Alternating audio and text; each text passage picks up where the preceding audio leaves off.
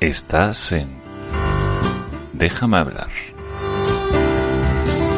La tertulia de Escuela de Serpientes. El único podcast que vas a encontrar sin impuestos.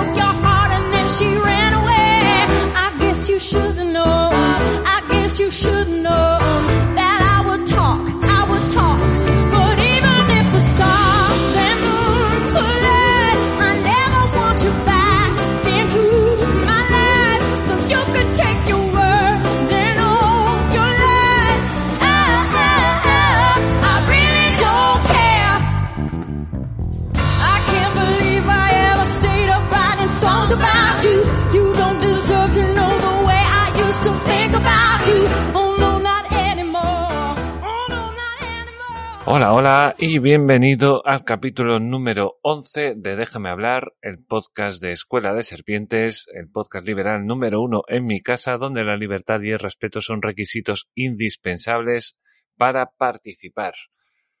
Y hoy no estamos en Trío Maravilla, estamos en Dúo Dinámico. Estamos yo, Mari, está Alberto, arroba mejor no digo na, acabado en H en Twitter. ¿Qué tal, Alberto? Muy bien, muy bien. Eh, recuperándonos ya Sí. de, la, de la enfermedad. Todavía sigo siendo un peligro público, pero, pero si me callo nadie se da cuenta. ¿Vale? Pero, Paso, paso desapercibido. exacto. Yo, eh, lo que le he dicho a todo el mundo, si no te haces test, no estás contagiado. Esto es así. Efectivamente. Lo que sí que, una cosa clarita, y, y no creo que las administraciones tengan en cuenta la proporción de gente que no, eh, que no avisa a las autoridades de, de los contagios a la hora de, de hacer los cálculos. Es decir, que, No se sabe. que tantos contagios nuevos, sí, pero, pero no, un montón de gente que se queda en casa, se hace el test y fuera, y Sí. nadie se entera. Yo creo que pasaron las dos cosas. Por un lado, aquellos que se hicieron el test eh, buscando el positivo a lo mejor y, y la baja. Y por otro lado, los que dijeron, no, no, yo no me hago test. por si acaso no me hago Por si test, no acaso a doy que me positivo. a... Sí, en mi casa, en mi caso no, no tengo problema, me hice el test, y- pero nada más. Simplemente Mm. no, no fui a, a- al Sergas a, o- A decirles nada. me corresponde a decirle, "Oye, mira, que he dado contagio. Nah, eh, mira, Nah, sí, yo como conveniente. Claro, joder, dos años después. Además, eh, esto se está grabando el día 8, o sea que conmemoramos el, el Día Internacional de la Mujer, eh, que fue justo el, el, el gran primer foco, yo creo, de coronavirus. Sí. fue el 8 Sí, de marzo del 2020. Con, no me acuerdo cuánta gente iba, pero fue una barbaridad de gente. O sea, fue, fue unas cuantas. Y en aquellos momentos, y bueno, aquí estamos dos años después. ¿Quién nos iba a decir, eh? ¿Quién, no iba, quién nos iba a decir dos añitos largos, eh? ¿Cómo estamos y cómo estamos ahora, madre mía? Podríamos estar peor, pero bueno, estamos. Que no, Sí. que no es poco. bueno, como siempre agradecemos darle un me gusta, un, un like, un, un cinco estrellas, una reseña, un comentario, un- lo que vosotros veáis. Siempre es bienvenido. Y, y si puedo, lo contesto. Siempre. Como son poquitos, pues de momento es fácil. Ya cuando tengamos millones de comentarios va a ser todo complicado. ¿Tuviste el, el vídeo de Rayo de los 400.000 suscriptores? no, lo siento, no lo he visto. tenía, tenía el chat porque sorteó unos libros, ¿no? Entonces ponía, Ajá. hay que poner un hashtag, ¿no? Cuando él de repente soltaba el hashtag. Los que en los comentarios pongan este hashtag entra en sorteo. Claro, se quemaba el Vale. chat, claro. Se quemaba el chat, era como el de Rubius, ¿sabes? Que dices, claro, Rubius ya ni lee, ¿sabes? No Sí, sé ni sí, para sí, qué pones el chat, tío, porque, porque realmente ocupa pantalla y no te da ninguna información. Pero bueno, eh, locurón, locurón el rayo. Está muy bien. Sí, sí, está muy bien. Además, como le pregunta un poco de todo, a veces un poco sobre cosa un poco más personal y tal, está bien, la verdad. Bueno, voy con, con la frase de la semana. Dice así. Si la historia pudiese enseñarnos algo, sería que la propiedad privada está inextricablemente unida con la civilización, que lo dijo Ludwig von Mises. Y tengo que decir que es que me hago gracia, porque no sé qué quiere decir inextricablemente. Supongo. sí, búscamelo, por favor, Alberto, porque busca la, la es frase. muy intrincado y confuso y por ello difícil de resolver. Difícil muy confuso. de resolver. Si la historia pudiese enseñarnos algo, sería que la propiedad privada está unida de una manera que no se puede resolver muy fácilmente Muy con confuso. la civilización, muy confusa con la civilización. Uy, uy, uy, uy, uy. Yo no sé, yo pensé que era libertaria, pero al final no. Yo pensé que querría decir algo así como unido, ¿no? Pegado. Pero no, no, no. Quiere decir que sí, pero no, ¿eh? Cuidado. Bueno, lo que, lo que sí que es cierto es que la, la propiedad privada es esa, eh, ese eterno incentivo a, a ir más allá, a cada uno de nosotros individualmente, pues, eh, alcanzar nuevas metas, mejorar y, y- y, por lo tanto cuando intentamos mejorar, eh, pues la civilización avanza. Sí, y sí, y, y por supuesto te ayuda a no tener que empezar desde cero, que digamos que tú naces con cero, todo el mundo nace con cero y tiene que, no, por suerte, propiedad privada y que va pasando de generaciones en generaciones, pues la civilización, pues no tiene que empezar de cero. Claro, Empiezas con algo ya hecho. Y dices, bueno, Claro. pues, pues mira, eso está muy bien. No tener que ir a cazar otra vez y estas cosas. Pues nada, muy bien. Pues sigo. Como siempre, este, este programa es gracias a Inky Branding, startup dedicada a tu marca para darle un lugar en Internet, páginas web, marketing en redes sociales, posicionamiento de marca, SEO e incluso podcast. Hay maneras mil de colocar una marca en Internet, solo hay que encontrar la adecuada, la que mejor vaya con tu negocio o con tu idea. Inkybranding.com Primera y tercera con I latina, segunda con Y, sin H, branding acabado en G.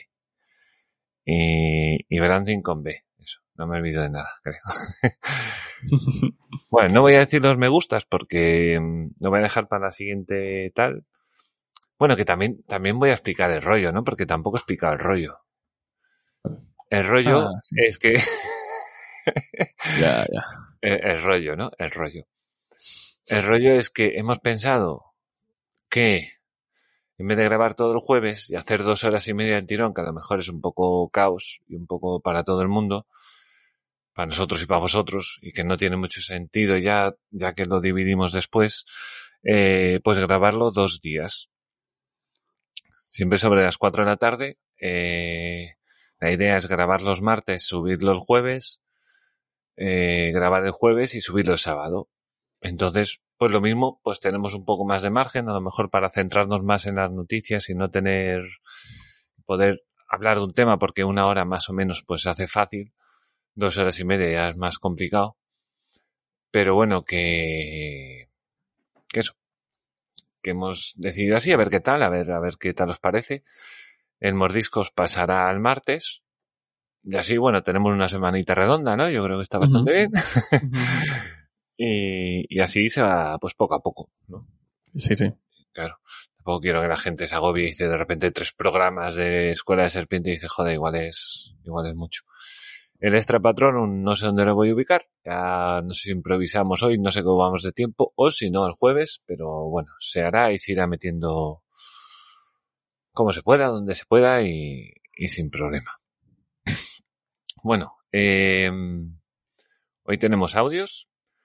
No empezamos con Matías porque, porque soy así de tonto y no se lo dije. Y no pasa nada, queda para estoy a 30 cosas menos a lo que tengo que estar, pues no se lo dije. Y, y nada, entonces no tenemos audio de Matías, pero sí tenemos audio de Nahuel, que siempre son muy importantes porque vienen desde el otro lado del, del Atlántico y siempre se entera uno de cosicas. Sí. En- y nos plantea esta vez un, un tema, una duda que, que bueno, que está bien, que yo, a mí me sorprende, pero que ocurran, bueno, que me gusta que haya este tipo de, bueno, voy a callarme, voy a dejar que hable Nahuel, ¿sabes? Que si no, la lío, hago spoilers y todo lo demás. Y vamos con el tema, pues. El Rincón de Matías, el lugar donde tú tienes la última palabra.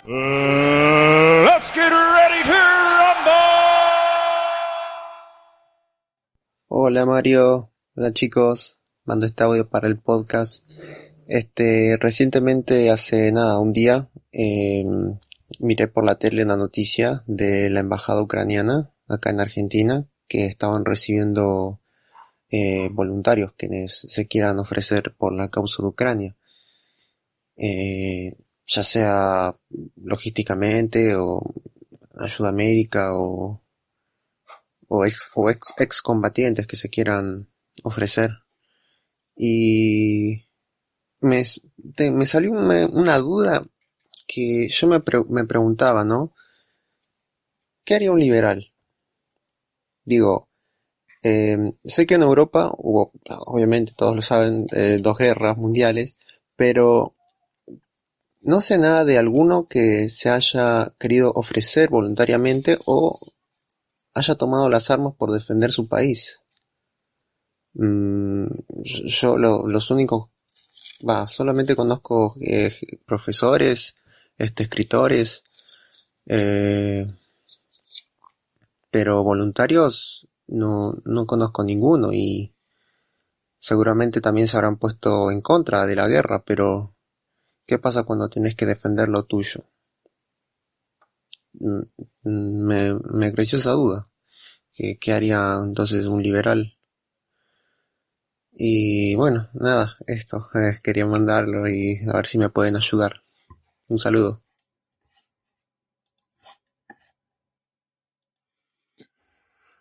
Bueno, lo primero, muchas gracias, Nahuel, como siempre. Eh, bueno, yo, yo tal y como lo veo, hombre, un liberal no está en contra de defenderse, o sea, en defensa propia, es en defensa propia, entonces por ahí es un liberal siempre, siempre está ahí a favor de, de defender lo suyo, ¿no? Mientras no tengas que, eh, claro, el tema es lo de matar, ¿no? Eso a lo mejor sí que es la gran duda. Pero deberías matar, o sea, tienes tu derecho a matar si realmente no te están atacando a ti, si digamos están atacando a tu ciudad, pero no es tu casa. No sé. Entonces, están cayendo en el barrio que está media hora en coche. ¿Tú qué opinas, Alberto? Hablando de propiedad privada, fíjate, hablando de Mises. Sí, y me recuerda aquella pregunta planteada en el último programa sobre qué pasa a la hora de, de, de que tu país se vea amenazado, ya en Mm. términos de muerte incluso.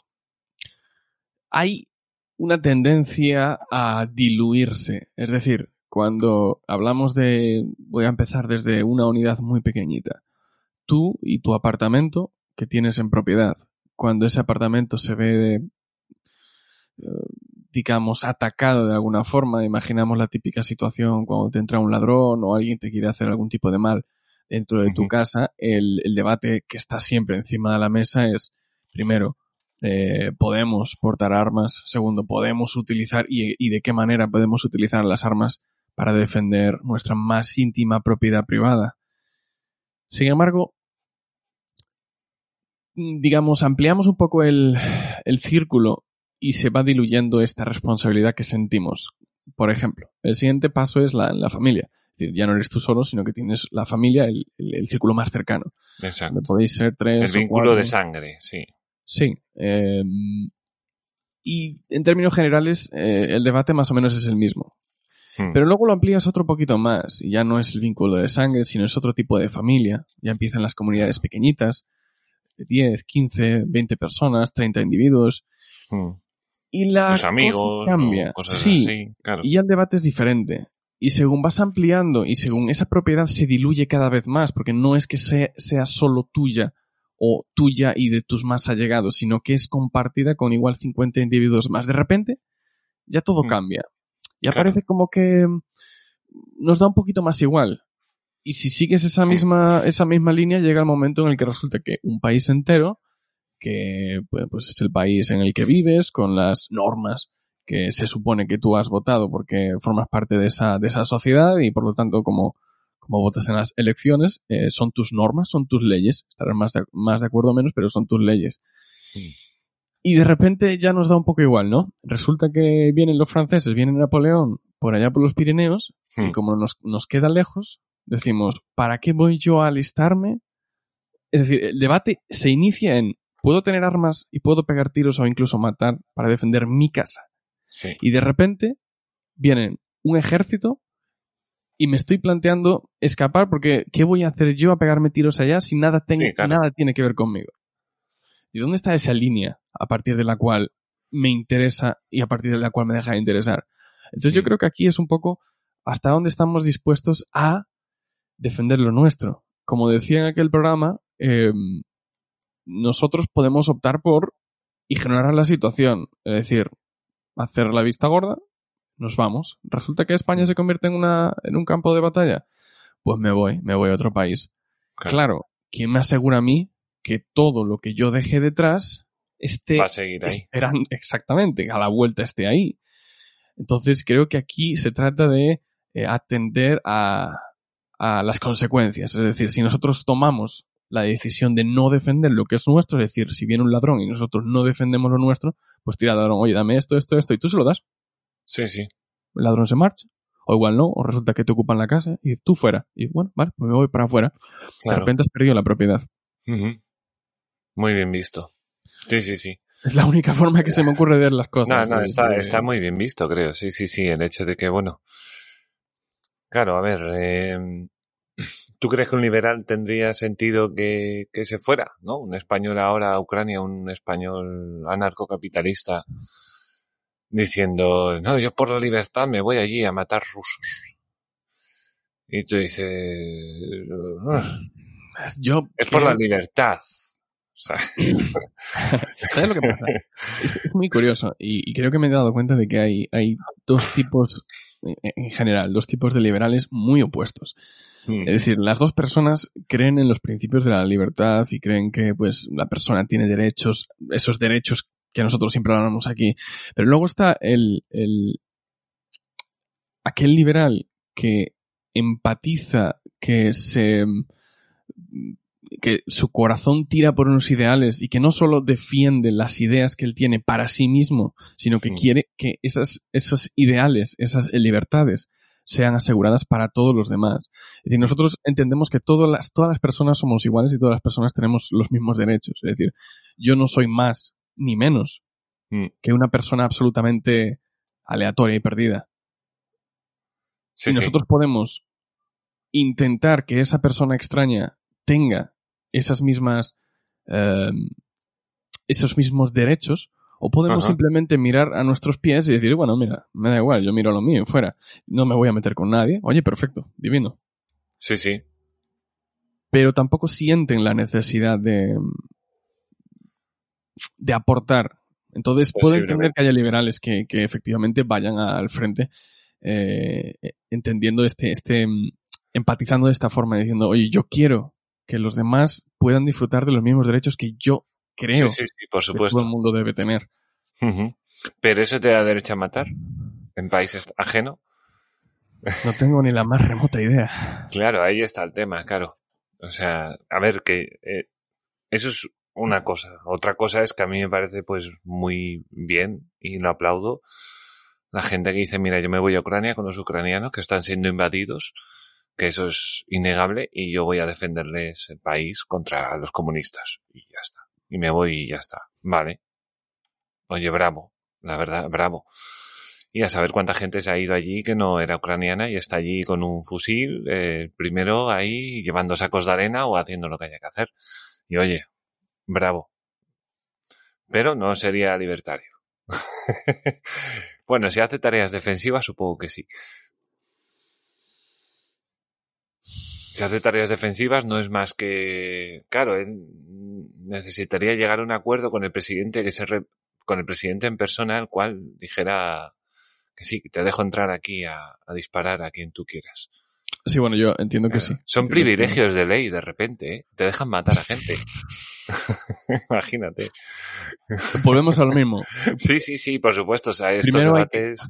Hay que resolver Claro, qué claro. podemos hacer en nuestra casa. Sí, sí, sí. Cuando sí. resolvamos el debate si podemos o no en nuestra casa, entonces ya podemos extender ese debate a, así podemos matar en casa ajena. Es decir, que si están asaltando a nuestro vecino, podemos ir a casa del vecino con su permiso no firmado, porque es una situación, a Sí. matar. Y esto es algo similar, pero a gran escala. Yo lo entiendo así. Sí, sí, sí, sí, sí. Es un poco fuerte, pero, pero sí, es un poco así. Y, pero bueno, eh, bueno, no sé si te hemos solucionado la duda, Nahuel, no sé. Eh, Te hemos dado, te hemos dado más. lo mismo te hemos dado más, sí. Eh, bueno, no sé.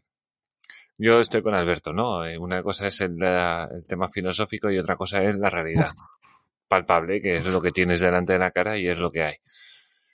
Que hay lo que hay y hay que hacer lo que hay que hacer. Que bueno, que, que vamos a hablar un poco, pues, pues del 8M, si no de lo otro también había cosas, ¿eh? Había unas poquitas de, de lo de Ucrania, porque aquí pasan tres días y pasa de todo. Están ya, Sí, bueno, antes de, de saltar de ese tema, hubo una, una noticia que me llamó un poco la atención. si quieres hacemos un poco mix, ¿eh? A mí tampoco me parece mal. Un revuelto, un revuelto de... Por mí, bueno, una de las noticias que me llamó la atención fue eh, una que dice, bueno, voy a leer, mm, la Unión Europea da el primer paso en el proceso de adhesión de Ucrania, Moldavia y, y Georgia. Lo cual, un primer paso de adhesión puede ser algo muy, muy light, es decir, apenas... no, eh, tardan años además en, en entrar. Sí, pero el simple es un gesto, es Sí. un gesto y a mí me, me sorprende, me sorprende realmente, especialmente el caso de, de Georgia, un, país que eh, no hace no hace frontera directa con ningún país de la Unión Europea. Eh, Tiene dos zonas que son rusas. Tiene dos regiones que son que están ocupadas por Rusia, la frontera con Rusia y, y, problemas problemas eh, digamos históricos con Rusia, que es el mismo caso que Ucrania, pero así como Ucrania pues eh, sí que hace frontera con diferentes naciones de la Unión Europea y, y sí que hay una gran colaboración en términos eh, energéticos y en otras materias. Eh, hay mucho comercio entre Ucrania y, y la Unión Europea. Sí. Georgia, sin embargo, es como que se nos pierde ahí, ahí, ¿no? ¿no? Sí, sí, O sea, Ahí. esto iban a ser 12 y ahora ya somos ciento y la madre. O sea, Claro. mete Marruecos ya. Joder, ya qué más te da, ¿no? No, Empieza a mete meter ahí Turquía, a, a- mete mete Turquía. Turquía. claro. Cuando, cuando mm, Cuando Putin Erdogan- invada a Turquía, metemos a Turquía. Ya está. si, si esto es la fórmula. De todas formas, final. sí que, sí que es cierto que me gustaría saber un poquito más sobre, sobre el siguiente tema. Es decir, eh, Rusia siempre, bueno, Rusia, Putin siempre estuvo preocupado por la, por la cercanía y, y el avance de la, de la línea de la OTAN Sí. sobre su- sus fronteras, sobre sus fronteras y sobre sus, ah, sus territorios históricos, ex repúblicas soviéticas. Pero ¿qué pasa cuando, por ejemplo, eh, quitamos a la OTAN del plano y metemos a la Unión Europea? Es decir, eh, Rusia y la Unión Europea no tenían, digamos, malas relaciones hasta hace unos años. De hecho, había, y bueno, la, la importación de gas crecía año tras año. Mm. Entonces, eh, ¿qué pasa si... em, es que es muy complicado porque Sí. el- la teoría de, de Putin, es decir, la excusa de Putin para invadir Ucrania, pues es, eh, no se sabe si realmente es lo que piensa o simplemente es una, una excusa. Digamos que es lo que piensa, ¿vale? ¿Qué Sí. pasa si ahora dice, vale, Ucrania eh, puede formar parte de la Unión Europea mientras que no forme parte de la, de la OTAN? Es decir, Ucrania de repente se ve respaldada por la Unión Europea, pero sin que la OTAN como tal esté a las puertas de, de Rusia. ¿Podría eso quizá eh, aliviar en parte el, el- el discurso de, de Putin? Bueno, eh, puede ser. Puede ser. Ahora, mi, gran- eh, mi grandísima pregunta.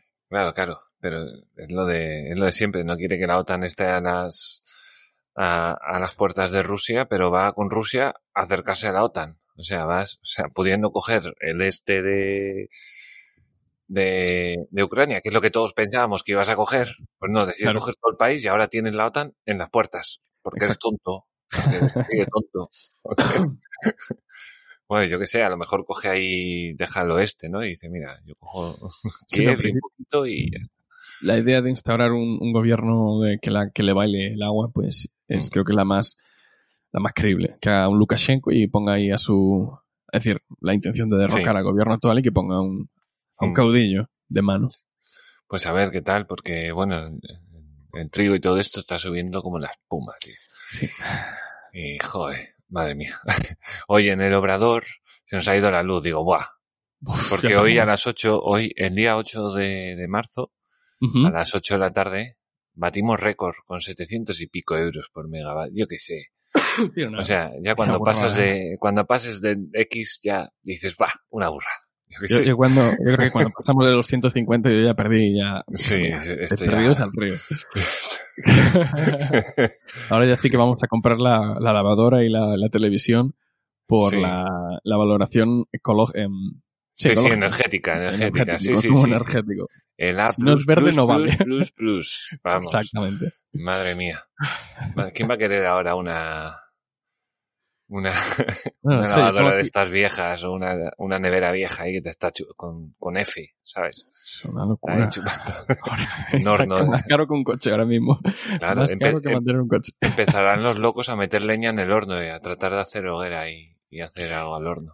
Sí, y eh, bueno, la, la- la gente que tiene esa posibilidad, que tiene una cocina de hierro y que, y que tiene pues eh, fincas al lado de casa, Sí, vamos, sí. el- siempre han estado ahí. El, el problema, Sí. y esto, esto es algo serio, es que no, no debemos incentivar que la gente utilice este tipo de, de bueno, de materia ¿De qué? energética por la- las cuestiones de por, por los efectos sobre la salud, es decir, el, el caso de la, de la combustión de, de leña y, y Sí. los- y- y ese Mira que nos escuchan argentinos, ¿eh?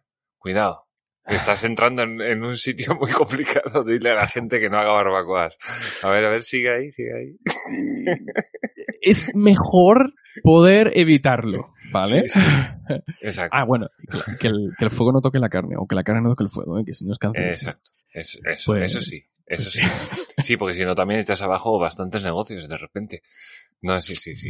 No, el fuego directo no, porque eso, eso sí que lo quema y hace ahí un, un jaleo loco. Que alguno lo llama tostado, pero a veces no, ya Ah. no, no. Bueno, eso no, No. tiene nada, está... bueno, Eso no, lo rascas así con el cuchillo y se lo sí, pero sacas no. en un... sí, pero no. Anda que, anda que la gente no...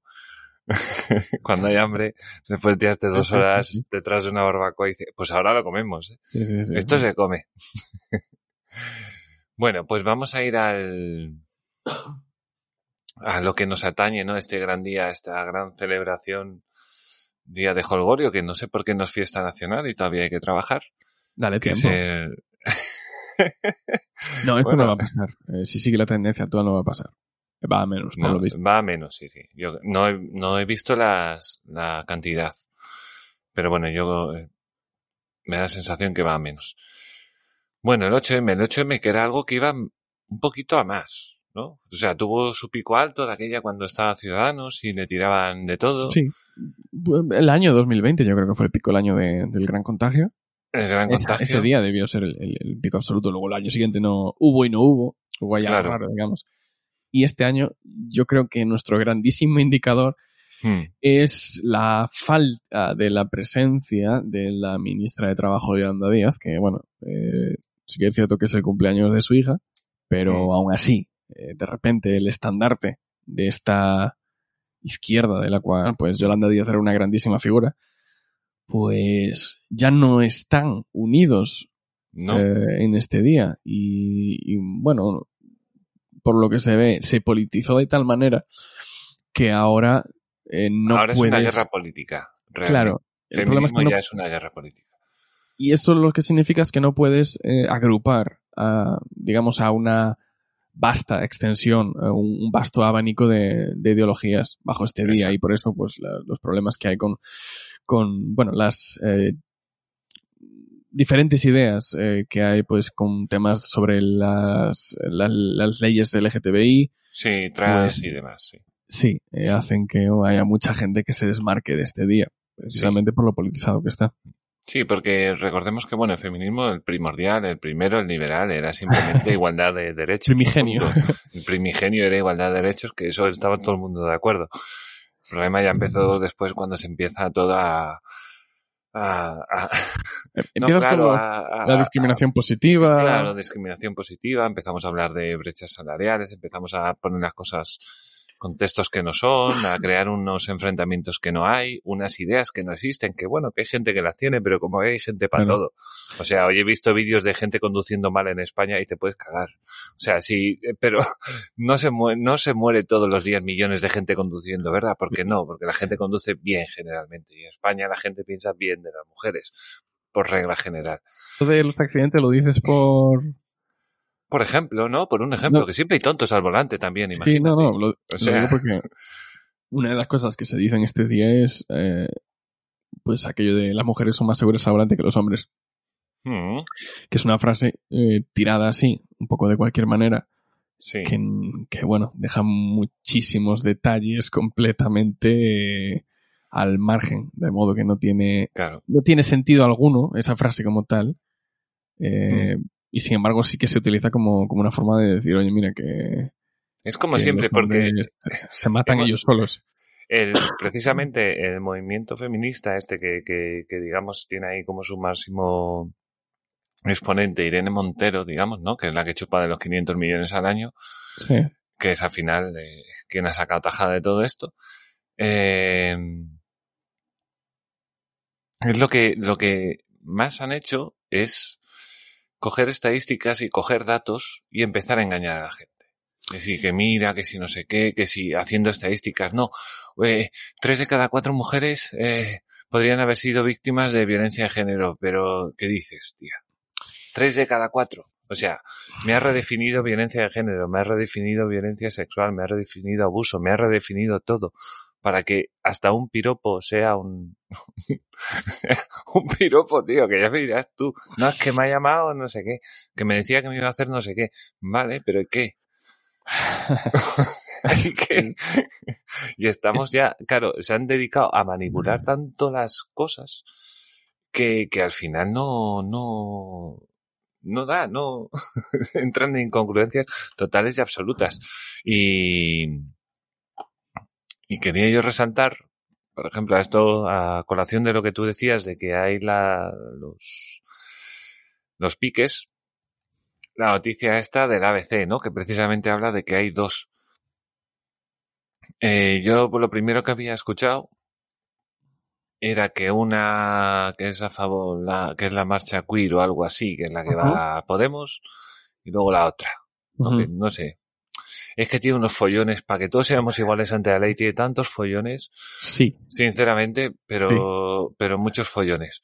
Entonces la está la comisión del 8M que, a ver, por un lado encontramos la comisión del 8M encargada de la organización de los actos de este día desde 1977 y por otro el movimiento feminista de Madrid, conformado por decenas de asociaciones, entre ellas algunas históricas, como la Fundación de Mujeres o la Federación de Mujeres Progresistas de Madrid. ¿Vale? Los dos movimientos han dado a conocer manifiestos para exigir los cambios en educación, por supuesto, en justicia, claro. Y quieren seguir luchando contra la violencia de género. Madre mía. Entonces tiene un buen, un buen, una buena tabla aquí, ¿no? Que te va diciendo quién sí y quién no defiende por la reforma de la- justicia patriarcal. Los dos la defienden. La lucha contra todo tipo de violencia contra las mujeres, las dos la defienden. Eh, Eh, o sea, es así. La lucha contra el racismo, Comisión 8M sí, pero movimiento feminista no está tal. Igual que la lucha LGTBI-fobia, que el movimiento feminista no tiene muy claro, pero la Comisión 8M sí. El apoyo al derecho a la autodeterminación de género para todos, el 8M dice que sí, pero el movimiento feminista dice que no. Y en el apoyo a la ley trans, el 8M dice que sí, el movimiento feminista dice que no. Estos son algunos, ¿vale? Sí, sí, sí, sí. ¿Vale? Pero tienen cosas como, yo que sé, abolición de la pornografía. Ajá. O sea, se nos va la pelota. Abolición de la, por- de la prostitución. Ajá. Eh, ¿Qué más tenía? Educación en la equidad. Joder, es que es la hostia. Abo- eh, prohibición de la explotación reproductiva de las mujeres. Eh, uf, madre mía, es la hostia. Y bueno, ¿qué más dice por aquí? Pues que tienen esta forma de decir las cosas, ¿sabes? Eh, la Comisión 8M asegura que el movimiento femi- feminista busca cambiar el sistema. Entre sus exigencias destacan una educación pública universal, gratuita y de calidad. Dentro de ella debe incluirse pero una, pero también una educación sexual y afectiva que abrace y celebre y celebre todas nuestras identidades y opciones sexuales, que combatan las violencias machistas y que eduquen la corresponsabilidad, la autonomía y la liber- libertad. Y la libertad. bueno, sanidad pública, aborto garantizado, condiciones laborales dignas, bla, bla, bla, bla, y lucha contra la LGTBI-fobia y contra el racismo y justicia patriarcal. Y el manifiesto del, del movimiento feminista, y ya con esto voy a ir acabando, ¿vale? Dicen el decálogo. Una abolición de la prostitución y la pornografía. ¿Ves? Ahí ya va mal. ¿Ves? Yo creo que en la, pro- en la prostitución todavía tiene debate, pero en la pornografía me parece que ahí van mal. Dos, empleos dignos, estables y seguros para las mujeres. Tres, empleos públicos de calidad para la corresponsabilidad social de los ciudadanos. Cuatro, la prohibición efectiva de la explotación reproductiva de las mujeres y de la gestación subrogada. Cinco, erradicar la violencia sexual contra las mujeres y niñas. Seis, sí, derechos sexuales y reproductivos, incluyendo el acceso al aborto sin acoso, libre y seguro en los centros públicos. 7. La retirada de todos los artículos legales o proyectos de ley que establecen la autoidentificación registral del sexo y el borrado jurídico de las mujeres. 8. Coeducación para alcanzar la igualdad real y efectiva entre hombres y mujeres. Joder. Joder. La 8 que dice. Coeducación para alcanzar la igualdad real y efectiva entre hombres y mujeres. Lo único que hace es... Me cago en la puta. 9. Acabar con la violencia institucional. la justicia patriarcal y la aplicación del falso síndrome de alienación parental y derivados. 9. El fin de los feminicidios y de toda forma de violencia machista. No sé, no sé. El 8 es larga, ¿no? El 8 tiene varios puntos, ¿no? El, el 8. Sí. El 8 era el de coeducación para alcanzar la igualdad real y efectiva entre hombres y mujeres. Y ya está. Sí, el 9 era acabar con la violencia institucional, la justicia ajá, patriarcal espera, y la espera. aplicación de tal. La violencia institucional. No sé si se refiere a, a- a la- al modo de actuar mafioso que tienen algunas inst- instituciones, por no decir todas, como por ejemplo Hacienda o, o, o la DGT y otras administraciones públicas, que eso, eso sí no es violencia, no, no sé cómo describirlo. Hombre, si fuera Hacienda, yo creo que estaría muy a favor de este movimiento y diría, bueno, no de todos los puntos, pero algunos sí, ¿no? O sea, Algunos la sí, violencia ¿no? y la coacción institucional existe y debe ser erradicada para que todos puedan vivir en una libertad como Dios manda, pero prohibir la pornografía, pero a esta gente se le va la olla. Ay, aquí- uf, a ver, vamos a ver, vamos a ver. El, primer punto, yo creo que aquí no hay discusión ninguna, yo creo que los liberales en general podemos reírnos de este tipo de cosas que son cuando se trata de la auto- autodeterminación de sexo y demás. Es decir, vosotros me estáis diciendo que somos todos iguales y sin embargo sois los primeros en intentar crear la mayor brecha entre, entre diferentes colectivos. Eh, si nos conviene ahora, creamos un colectivo. Si, si nos conviene, después lo deshacemos y nos centramos en otro. Es decir, Mm. segmentamos siempre, porque bueno, ya sabemos que la, la- la forma de, de vencer, de vencer, de ganar votos, es eh, dividir, es eh, crear discordia. Exacto. Es, mm, ya sabes, eh, sí, crear dos bandos y, y animar los átomos para generar energía, ¿eh? Sí, sí, la sí. vibración y... Eh, Entonces, nosotros Sí. como liberales nos hablan de autodeterminación de sexo y lo único que podemos hacer es reírnos. ahí, Pero vamos a ver, eh, ¿qué me estás contando? Que cada uno se perciba lo que quiera, el que otro apache si quiere, y, y- y me va a importar a mí. Pues ya Sí, ves. sí, es que el carnet de, el, el carnet de identidad por, por nosotros, por cualquiera de nosotros, lo podían deshacer o, o modificar o sabe Dios, a ver, que está bien que haya ciertos datos de identificación o qué sé yo para que ellos lo necesitan, porque ellos ya tienen su, la, la policía, por ejemplo, si quiere identificar a alguien, ya tiene su ficha policial. No tenemos que andar con el DNI encima. Pero bueno, lo que Mm. sea. Eso por un lado yo creo que queda descartado. Es decir, toda Sí. la autodeterminación sexual queda descartado, no hay debate aquí. Mm. Siguiente punto. El punto de, de la mm, tanto de la pornografía como de la prostitución, que son, yo entiendo que son, eh, ¿cómo decirlo? Son como términos hermanos, en cierto modo. Eh, vienen de la Sí. mano, es decir, hay uno que hay contacto físico y el otro es simplemente un contacto, vamos a decirlo, telemático, ¿vale? No, Porque- pero a esa gente a veces cobran también, oye. Sí, sí, efe- efectivamente. Claro. Entonces aquí venimos a, a decir em, hasta qué punto una persona tiene derecho sobre su propio cuerpo y hacer lo que quiera con él.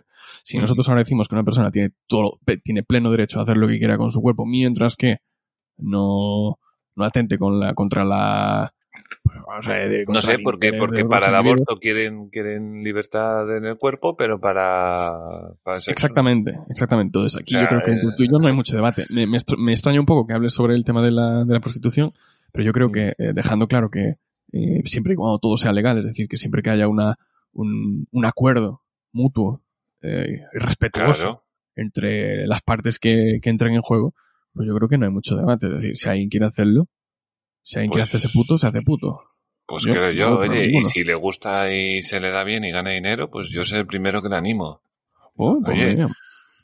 ¿Te gusta y tienes? Oye, pues dale caña, oye, no seas tonto que vas a buscar ahora ser astrofísico cuando te está ganando la pasta ahí. Bueno, es una carrera más corta. si te ¿eh? gusta, si te gusta, digo, ¿eh? O sea, si no te gusta, pues oye, yo qué sé. Pues, pues eso, pero, pero bueno.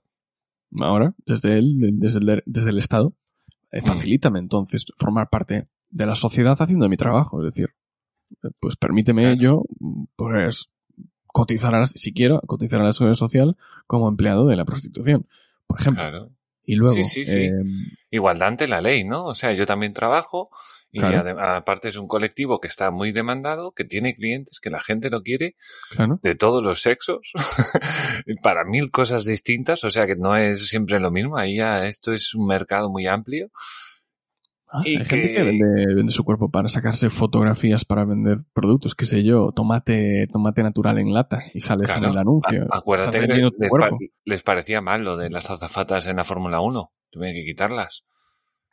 Las azafatas que iban ahí, mira, estaban un rato, ganaban un dinero y se iban para casa. Y ya Ah, está, y no las veías ahí llorando, ni sufriendo, ni nada. No, es que es muy duro andar con tacones. Pues sí que es duro, claro, por eso te pagan. También te pagan por eso. Por Ah, eso no te dan 10 llevarlo. euros. Claro, podías no ir y no trabajar. y ya sinceram- está. bueno, eu- de hecho, creo que había hasta un azafato hombre. No sé, igual, igual es cosa mía. Pero es que me da igual. Y si, si Sí, claro, es que- la gente tiene algún problema con eso, simplemente no ve el deporte y dirán, oye, ¿por qué la gente no está viendo nuestro deporte? Oye, ¿por qué le parece mal que utilicemos azafatas? Bueno, pues las quitamos. Sí, sí, sí. Ya está. Sí, sí, sí, sí. No, no, pero bueno, sí, pero no creo que la gente realmente le importara mucho lo de las azafatas, ¿eh? O sea, yo creo que fue el movimiento feminista que fue allí, que lo, A machacar, encontró una lo, lo enfangó todo y, y empezó a sacar, porque nadie se mete con, yo qué sé, con, pues, con una actriz cuando está vendiendo una colonia, ¿no? O sea, que tiene que llevar un vestido y tiene que, que ponerse su voz sensual y todo, y esto y lo otro, y un escote y todo Y. Y yo no veo que la gente esté la industria de oh, la industria del la industria del, del, de los anuncios de perfumes sí que es algo que está eh, cómo decirlo Eh, hace mucha incidencia so- sobre la ¿Tú viste la- pasión el, el anuncio de. Invictus? El anuncio de Invictus. Eh, no claro, lo tengo en ahí todo mazao, ahí guapetón, Claro. ahí cuadrado, Sí, sí, sin la sí, camiseta, ahí todo chulo y no sé qué. Y digo, ojo, pues me siento ofendido un poco. Digo, No, joder, es broma, es me broma, viera, bueno, digo, me lo viera. pues, ahora bien Joder, No quisiera yo. dice no me apetece irme al gimnasio no, no me apetece digo muy bien me gustaría si ahora froto la lámpara y me sale un genio igual se lo pido pero a esforzarme por eso pero, no, pero bueno, si no, ya lo tendría o sea, Pero- sí, sí. quiero decir acepto la responsabilidad de es decir Mm, hay muchas cosas donde, donde lo- el movimiento feminista podría ir a picar. Y esa concretamente es una. de sí, sí, sí. Volviendo al tema anterior, cuando, cuando hablaste sobre el aborto, efectivamente, ahí ya cambia el discurso. Es decir, vendes tu cuerpo hasta que introduces eh, la variable otra vida Claro. ajena. Ahí es donde sí que de- los liberales podemos tener un montón de debates. Desde el, desde el Sí. apartado del aborto, si aborto no, o aborto desde tal fecha hasta tal fecha. Bueno, O- te- tengo que decir que, que yo creo que los liberales en general no estaremos muy de acuerdo con lo de Colombia y 24 semanas para abortar. Seis meses. Que nos Pues, parece un poco demasiado. Los hijos, que- los hijos de Pablo Iglesias e Irene Montero, los mellizos, Sí, sí, sí. nacieron con seis meses. Pues sería muy interesante que, Imagínate. que lo dejaseis aquí en los comentarios. Eh, la fecha eran 26 meses, ¿no? No, 24 semanas, seis meses. 24. Pues sí, sí, sí, Sí, meses, sí, eso pues si no salía un niño ya con... Sí, meses. A ver qué os parece, si es mucho, si es poco, si no debería haber ninguna fecha, si debería estar completamente prohibido. Sería muy interesante saberlo. Pero bueno, y luego el punto de, de la gestación subrogada, que mm, ahí sí que no hay, no es una vida la que se pone en riesgo, ya que esa, esa vida se gesta para, para ser nacida y para vivir, pero eh, podríamos hablar de que quizá se le esté eh, quitando el derecho a esa nueva vida a disfrutar de una madre biológica, por ejemplo. Por ¿Pero ejemplo, qué es eso? ¿Qué quiere decir? alquil- vientres de alquiler. Sí, pero que no, ¿qué quieres decir con se le está privando de tener una madre biológica? Bueno, oye. No creo eh, que lo note, ¿eh? Tómatelo en serio, tómatelo en serio. No, no, yo me, lo, yo- yo me lo tomo en serio, no es un niño no- en orfanato, o sea, es que bueno, no he pensado, la que tú se lo puedes decir, oye, tú Yo- le puedes decir, mira, yo, yo era, eh, no era fértil o él no, o Sí, ninguno sí. era fértil, usamos esta técnica, esta es la señora o la chica en aquel momento que fue quien te dio a luz. Porque Claro. yo no podía darte a luz. Y se lo explicas y si la quiere conocer, que la conozca. Eso, yo lo haría como padre, yo lo haría así. Se lo diría honestamente como son las cosas. Que eso no quita que coño, yo sería el padre. O sea, ya no porque, joder, si la llevo educando 16 años o 14 cuando se lo digas, joder, para decir, ahora que me lleva lo peor, ¿no? Ahora que me he llevado yo el insomnio y, y ahora que ya puede trabajar y tal, ¿no? Sí, sí. Pero bueno, ese tipo de cositas. Hmm. Y Hombre, yo, yo la veo bien, no, no lo veo un ataque a nada. Lo puedo entender raro, en, en la naturaleza eso no se da, tal cual creo. O sea, tal cual creo que no, pero, pero bueno, sí que hay eh, animales que cuidan de, de otros eh, retoños de, de, de la misma manada y cosas, eso sí, Ajá. pero bueno, que en plan guardería. Pero bueno, que, que es raro, ¿no? En la naturaleza es raro la gestación subrogada, un acuerdo entre dos animales para que uno fecunde el, el animal. Claro, el- en la naturaleza Igual- es raro, pero creo que es algo, alguna, sí sabe Dios. Pero bueno, que sí que, que creo que es algo que se puede usar, que no es malo per se. Sí. Per se no es malo. Tú, tú puedes decir, no, es que le pagas. Bueno, sí, le pagas, claro, hombre. Claro. ¿Cómo no le vas a pagar? Bueno, pues con tu permiso voy a mm, voy a escoger algunos algunos titulares que se han ido viendo a lo largo de, de este día. Del día. Ujú. Sí, cositas tonterías como por ejemplo el Copern, ¿Quién? el Copern, el Copern del, de Cataluña El crea una comisión de mujeres en el ámbito de la seguridad social y las emergencias.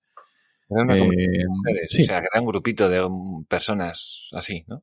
Sí, sí, se crea su grupito, su comisión, así se empieza y acabas haciendo un ministerio con 20, 20 y tantos mil millones de 23, euros. 23 ministerios y y un montón de cosas más. y un montón de cosas más. Y hay otro titular que dice que, que la pandemia ha retrasado la igualdad en el ámbito laboral casi dos años. ¿En qué sentido? Pues mira, dice, la pandemia del COVID-19 ha provocado un retroceso de casi dos años en el proceso hacia la, la igualdad de género en el trabajo en 33 países de la OCDE.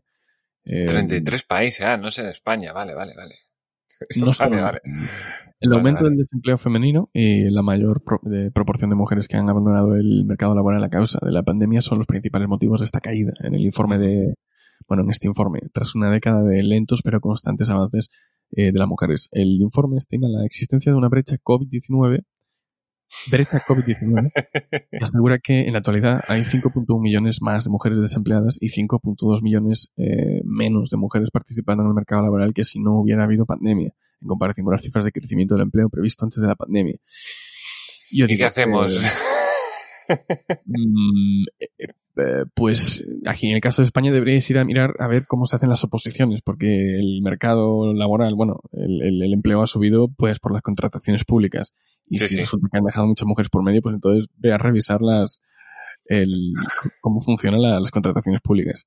Claro, Porque por lo demás eh, es normal, se ha roto, se ha rompido, se ha rompido. eh, muchísimo empleo privado.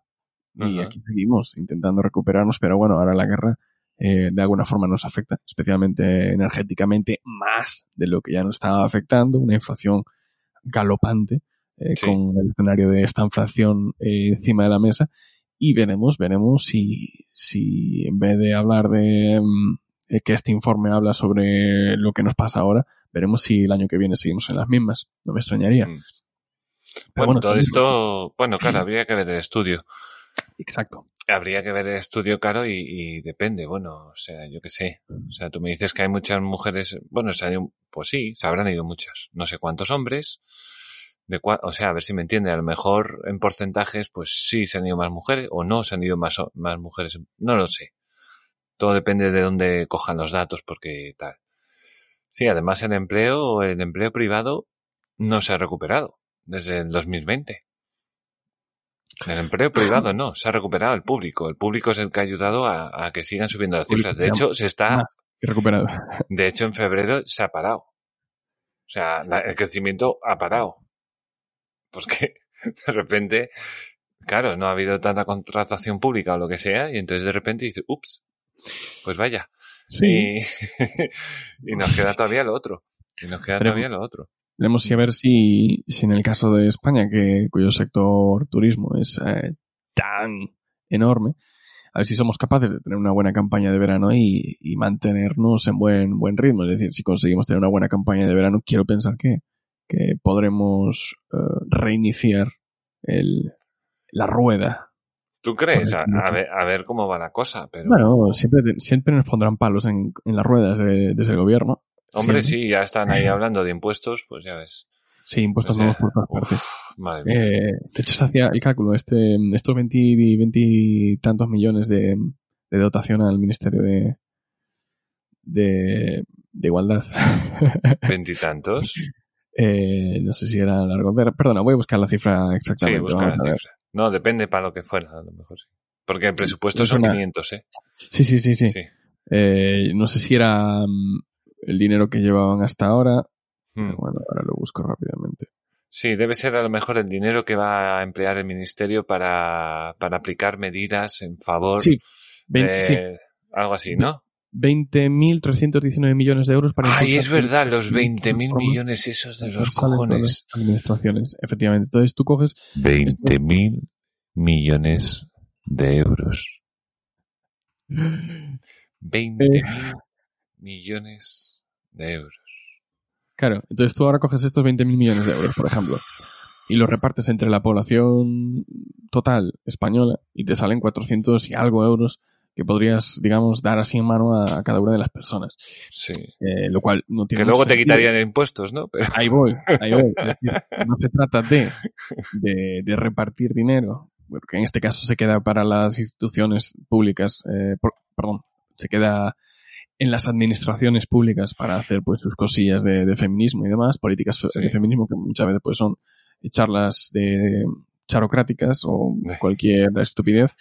Claro, Pues. En vez de eso, pues que, que hay una reducción de impuestos y, y es que es, el otro día, eh, no sé, a nivel europeo, no sé qué, qué Mm. país era, eh, dinero para pues asociaciones mm, en zonas rurales, ¿no? Zonas rurales que la gente dice, oye, mira, es que aquí es muy complicado pues prosperar, hay que mirar las ciudades y demás. Yo pensando, en vez de darles dinero, lo que tenéis que hacer es, es quitaros de en medio, dejar de Claro. pisarles eh, con, con impuestos permitirles que si realmente son resolutivos y si realmente tienen una buena idea y son pues son gente que es capaz de crear, innovar dentro de su tierra, Mm. pues lo, lo último que debes hacer es eh, pisarles con más impuestos, más cargas eh, fiscales. Es decir, en Obvio. vez de dar dinerito, que al final financias algo que no sabes ni siquiera, ¿me entiendes? Es como cuando, cuando hablamos de la financiación, que el Mm. Estado es el único ente que financia eh, pues investigaciones, entre otras cosas, sin valorar No, no, si es, interesa es- alguien, básicamente. ¿no? No, entra al mercado a valorarlo. no, no, es digitocracia, o sea, lo que diga un dedo, ¿no? Tú. Pues vas a hacer no sé qué. Sí, sí. Claro, claro. Y, y bueno, sí, es muy triste. Bueno, entrando en esto de los impuestos ya, pues por ejemplo, para ir acabando esta primera parte, eh, un segundo. Ya estoy. Eh, el, el tema de los impuestos, esto que se va oliendo, ¿no? Es que el gobierno encargó a un, a un grupo de expertos, de expertos hace un año elaborar un informe sobre cómo debía eh, España encarar la situación de tributaria, ¿no? De cómo para afrontar la salida de la crisis y todo esto y tal y cual. Pues bueno, ha salido un grupo de expertos y han salido pues pues pues con grande, grandes ideas. Por ejemplo, quieren quitar el IVA reducido y súper reducido. Ah. Quieren quitar, eh, ¿cómo se dice? quieren quitar el IVA reducido que- no para no para No, no, no, no, entre un 15 y un 21 se va a quedar, a ver si me Para entiendes. subirlo O sea, al sí, sí, nada de al ¿No? 4, no, no, ¿Alguien no, no, no. Ahí está, las compresas al 21, como Exactamente. tiene que ser. Exactamente. Eh, si no, como mi abuela con trapos. Eso, eso, eso es lo que me va a dar. Yo lo dije muchas veces, mira, mira, mira. Tenemos un gobierno, bueno, teníamos a Podemos, a, a la parte de Podemos, que era un gobierno que le encantaba eh, utilizar a ese segmento poblacional de las mujeres, eh, en términos generales, Sí. como eh, sus votantes, ¿no? Como políticas para la mujer, todo pum, pum, pum, pum, y al mismo tiempo impuestos, impuestos, impuestos, impuestos, impuestos. Y yo digo, nos va a salvar la compresa. Es que nos va a salvar. Porque cuando se den cuenta sus votantes de que no van a hacer nada para poner ese como, como productos básicos, Y los pañales y, Y esas la que leche, el ¿eh? pan, o va sea, a salvar, lo básico. exactamente, dirán, estos no están aquí para hacernos la vida más fácil. Hombre. Solo se están aprovechando como todos los demás. Sí, sí, sí, pero es que además el problema es que son muy malos. O sea, son, malos, son malos. O sea, si aún fueran un PSOE, ¿no? Que parece que tal, pero no te la, pero no te enteras y la gente está como dormida. Y entonces, son- claro, pero Podemos va como un elefante contra una cacharrería, ¿sabes? Rompiendo o sea, todo. rompiendo todo y el cielo se toma por asalto, ¿no? Que decía el otro. Joder, y luego han llegado y lo que son, son incompetentes. Son incompetentes. Ellos han cogido sus ideas, tiran para adelante y han cogido al que, a gente que se denomina experta porque pues llevará muchos años en su materia, pero que al final son gente que, que no son sana porque son fanáticos también, fanáticos. O sea, ellos como escuchan, joder, Eh, joder. Yo aconsejo, de verdad, aconsejo, como Sí. terapia, eh, como terapia para, para, digamos, para, para que uno de repente eh, se envuelva en izquierdismo y en zurdismo loco. Que escuche economía directa de colectivo burbuja, por favor. Aún se le- Por favor. O sea, el último que creo que hablaban sobre Ucrania es tela. O sea, es una cosa para, yo es que no me acuerdo de toda la burrada que dicen, te digo en serio, pero bueno, de ahí salían perlas como, si es que los ucranianos son rusos, joder, no sé de qué se quejan, ¿sabes? Cosas así. Sí, claro, los catalanes son españoles. Claro, ¿no? Es que la OTAN... Tenía que hacerme la- lo siento, lo siento. Sé, Sí, sé sí, que he sido muy vulgar, pero bueno. Era una broma. Pero bueno, eh, economía directa, madre mía, es, es, es una joya. Pues eh, es de, es de los que más se escuchan, ¿eh? Es de, más- de los que más se escuchan. Bueno, claro. Cuidado. Es que, eh, a ver, es muy fácil eh, informarse de economía en un programa muy masticado. Lo que es difícil. Pero no es ni de economía, es de política y hablan de economía. Pues hablan como nosotros, ¿eh? Al final. Pues sí, pues sí. Bueno, aquí le damos Mm. todo masticado. eh, y espero que nuestra audiencia sea más crítica que la que tiene Sí, sí. Sí, bueno, eh, son, porque seguro que decimos muchas burradas y dice, pero estos, estos, estos- y no, no comentan nada. Entonces, educados son. bueno, estos son, son, son podemitas, pero critican a Podemos. Pero tienen a un tío de Ciudadanos que es súper rojo, tío. Tienen a un tío que está en Ciudadanos, pero es variar, súper rojo, tío, súper rojo. Y yo, pero yo no conocí esto en Ciudadanos, tío, o sea, me hubiera chocado mucho. Claro, coño, un comunista por aquí. Y dice, claro, y Ciudadanos no hace y no hace. Y digo, claro, si es que tampoco es ese. Ah. Y, y bueno, no les gusta Podemos porque piensan que son muy suaves. Dicen, claro, como no sé cómo no, aprovechando que está en el gobierno, no incorporan pues medidas sociales que apoyen en, bueno, que saquen del 8M tiene que ser canela fina. Ese tiene que ser canela fina. Eh, y bueno, pues nada, y volviendo a los impuestos, pues que el grupo de expertos, pues hablando del IVA, también hablaban de la, ¿cómo se llama? La armonización fiscal, es que le ponen los nombres de cojones. Que quieren decir, y lo que quieren es poner un tipo mínimo de impuestos nacionales para el patrimonio, para sucesiones y para el otro. De un 15, no sé cuánto, o sea, todo. Y, y bueno, que eso ya me parece que es eh, sobrepasar las líneas, ¿no? Porque son cosas autonómicas, si no, si no me equivoco. Cada autonomía lo pone y lo fija, lo, lo bonifica en este caso, ¿no? Eh, y tal. Y entonces ya cada uno, pues, pues, pues bueno, él sabrá, ¿no? Dónde quiere vivir y lo que- a quién quiere votar. Pero ahora viene el Estado y dice, el Estado de Sánchez, que quiere un Estado federal, que quiere un Estado federal, dice, no, pues ahora viene el gobierno central y te va a decir que un mínimo un 15. Así, Sí. por mis cojones. Quiere un Estado federal para que cada federación elija determinadas cosas, pero los Claro. impuestos no, los impuestos yo quiero tener la autoridad absoluta sobre la recaudación para, para el rey. Sí, sí, sí. Eh, aquí en nuestro programa, hablando nosotros, eh, diciendo que el, la competitividad es, es necesaria, la competencia es necesaria, perdón. Sí, Eh, yo aquí alegrándome de que, de que dentro de lo malo, alegrándome de que la transferencia de los poderes a- sobre determinados impuestos pues se hagan hacia, hacia los ayuntamientos, es decir, que sean los ayuntamientos los que puedan gestionar estos impuestos, porque eso lo que favorece es que haya una competencia entre ayuntamientos, una competencia muy fácil de comprender, muy fácil de observar por el ciudadano. Y sin embargo, pues aquí tenemos al señor Sánchez y, por supuesto, a toda la izquierda y parte de la derecha, pues intentando centralizar lo máximo posible. Eh, Mm. Vox, por un lado, es un, es un partido absolutamente eh, centralista. sí. Que Hombre, quiere las- quitar las autonomías, o sea, así de centralista es. Efectivamente. Básicamente, atenta directamente contra lo que yo entiendo que es lo que debemos hacer como primer paso para acercarnos a, creo que al, al conocimiento del ciudadano de, de- de lo que suponen los impuestos y cómo funciona el, el Estado. Es decir, cuanto más lo alejes, cuanto más ajeno resulte al ciudadano, más difícil le va, le va a resultar al ciudadano entender que el origen de sus problemas, el origen de la mayor parte de sus problemas es precisamente eh, ese Estado de Derecho que tanto anhela y que nunca Sí, sí. parece llegar. Sí, sí, la gran utopía de Mars, ¿no? Y madre mía. Pues sí, a ver, a ver cómo no- nos va a venir el 2022, porque ha dicho la señora Montero, ha dicho que no, ahora no, claro. Con la guerra no. Ah, con la guerra no. O sea, que llegamos a estar a un 7,4 de inflación como hemos estado en estos dos primeros meses y te da exactamente igual. Tú coges y, y me ponen los impuestos exactamente igual. Y tengo la inflación, los impuestos, el paro. Sí, O sea, yo no sé qué, qué, qué futuro me estás planteando.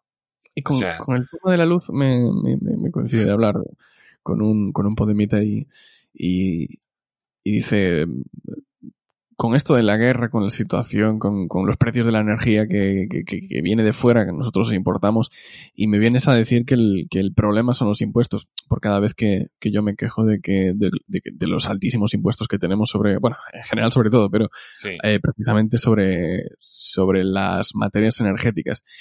Como, pero es que los impuestos son esa herramienta indirecta, eh, perdón, herramienta directa e inmediata que sí que tienen eh, el control los, los, los diferentes gobiernos. Es decir, el gobierno no puede hacer nada por si, si Rusia le vende el gas más caro, por ejemplo. No va a Mm. poder hacer nada a corto plazo. Es decir, siempre puede crear alternativas a medio y largo plazo, pero a corto plazo no puede hacer nada. Lo entiendo.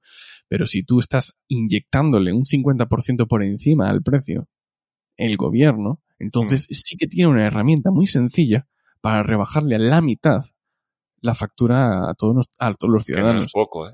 que no es absolutamente poco. Si hablamos de picos de 700 euros, el precio de la luz, pues mira, podríamos estar hablando ahora de que en vez de 700 pues fueran 500 o fueran 400 euros, por ejemplo. Claro. Rebajar la factura de la luz Sí, a la sí, mitad y la factura de los vehículos. ¿Y que, quién era? ¿Quién era la subnormal eh, que aquí compartías eh, a través de, del Twitter de... Sí, María Sí, Jesús Montero. sí. Diciendo, al que le parezca que está cara la, la gasolina, quizás se debería plantear comprarse un coche eléctrico. Y yo le digo. ¿con qué dinero? Que yo pensé que era fake esa noticia, pero luego la ha dicho. La ha dicho Federico Jiménez Los Santos. Digo, bueno, pues voy a compartir fake con Jiménez Los Santos y ya está. Pero y yo me lo creo que lo diga. O sea, yo al final ya no sé si es fake o no fake, pero es que son así. Esta es la tía que decía, tranquila chica, que son mil millones arriba, mil millones abajo, no es nada. ¿Sabes? Claro. Porque no son suyos, no te jode. un 25, 21% de IVA, no pasa nada, es una compresa, son cuatro duros. Esto, esto es así. Esos cuatro céntimos que le ibas a rascar, no pasa nada. Claro, y luego se van todos a la privada, además. Bueno, pues, querido escuchante, vamos a dar por finalizada ya esta primera parte grabada. Quiero escuchante, suscribiros, que no pasa nada, que son cuatro duros. que son cuatro un duros, coche niña, eléctrico. que son pues cuatro duros. Claro. En lo que te pones y te quitas ya te has suscrito y le has dado like. Fíjate. Además, no somos como Jano García, no dejamos una pausa para que le des al like, porque eso es, es un poco raro. Pero, pero bueno, es su sello y, y- y- pero bueno, sí que lo pedimos, sí. Esperamos, esperamos que te haya gustado el, el tema de hoy del 8M, Ujú. que ha estado, ha estado chulo. Y bueno. Alberto, arroba, mejor no digo na, acabado en H, en Twitter, el bajo del grupo. Que, ¿alguna cosita más que añadir? Eh, no, se me acordará para el próximo día si tengo algo más que decir. Y, y nada, feliz, felices fiestas. Feliz día Eso. de la mujer. Exacto. Eh, felices mujeres, no sé. A ver cuándo hacemos un día de la serpiente Es verdad, Snake Day. y que sí que sea festivo. Que sí que sea festivo. Joder, ya te digo, si esto fuera Estados Unidos ya teníamos la religión hecha. pues nada, eh, lo dicho, agradecemos el like, suscribiros y demás. Eh, esto se graba en... Bueno, está en directo, ¿no? Lo vais a encontrar también en YouTube, en Facebook, Twitch, en LinkedIn. En LinkedIn, fíjate. El propio Twitter también lo vais a encontrar por ahí en un tweet que aparece por ahí. Y, y estamos. Y nada. Muchas gracias también a Inky Branding, no me olvido. Y, y nada más. Nos escuchamos en el siguiente. Chao, chao. Adiós. I need somebody help, not just anybody help. You know I need someone help. When I was younger, so much younger than today, I never, needed anybody's help in any way. Now, but now these days are gone, I'm not so self-assured. Now I find I've my and opened up the doors. Help me if you can, I'm feeling down. And I do appreciate you being around.